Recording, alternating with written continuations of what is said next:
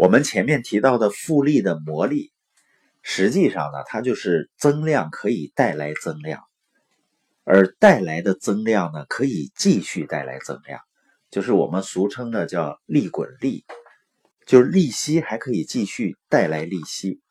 那口碑效应也是复利的一个例子。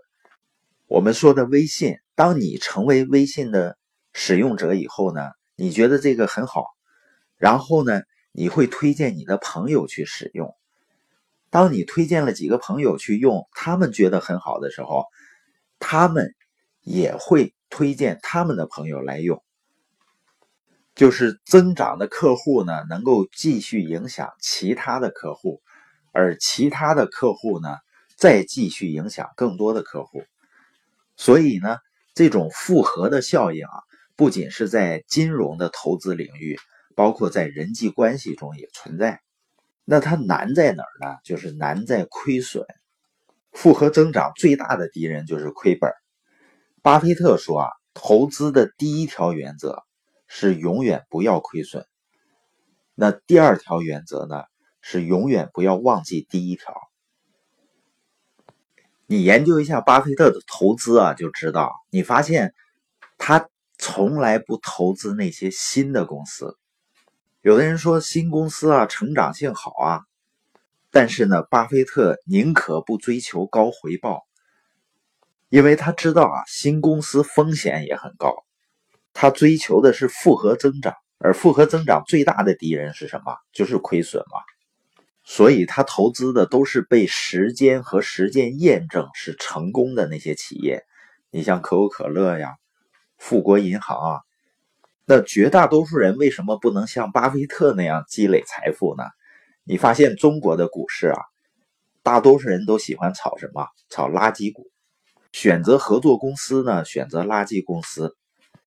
但是人们忘了，这类股票或者这类公司啊，它也许你碰对了运气，短期呢能够带来高的回报，但是呢更大的概率是亏损。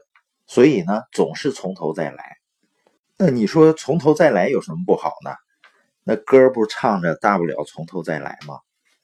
但是呢，复利有一个非常非常关键的因素是什么呢？就是你的投资时间越长，你复利下的收益才会更高。你比如说，你投资一万块钱，年复合增长率呢是百分之二十，你忍耐足够长的时间。到三十五年就会有五百倍的增长，听着不错吧？但是如果再过十五年，也就是到了五十年的时候，就会达到九千一百倍。什么意思呢？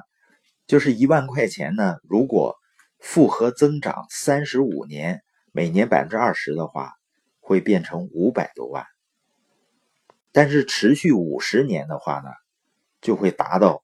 九千一百万，所以呢，所有的复合增长啊，都是前面非常难，效果呢最差，而越往后呢，效果就会越被放大，就真的跟滚雪球一样。但是我们知道啊，雪球怎么样才能够滚得足够大呢？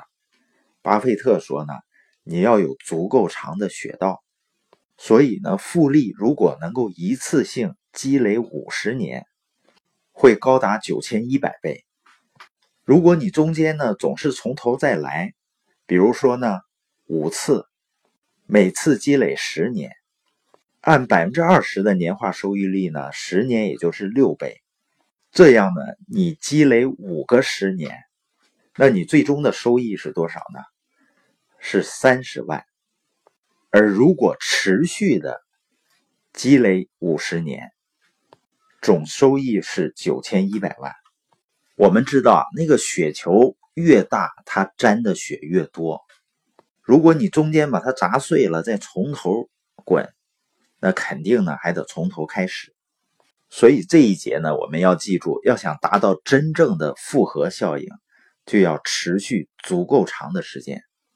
当然了，持续足够长的时间是指的必须是能够复合增长。如果是线性增长的话，那你持续的时间再长，实际上呢，收益也是很有限的。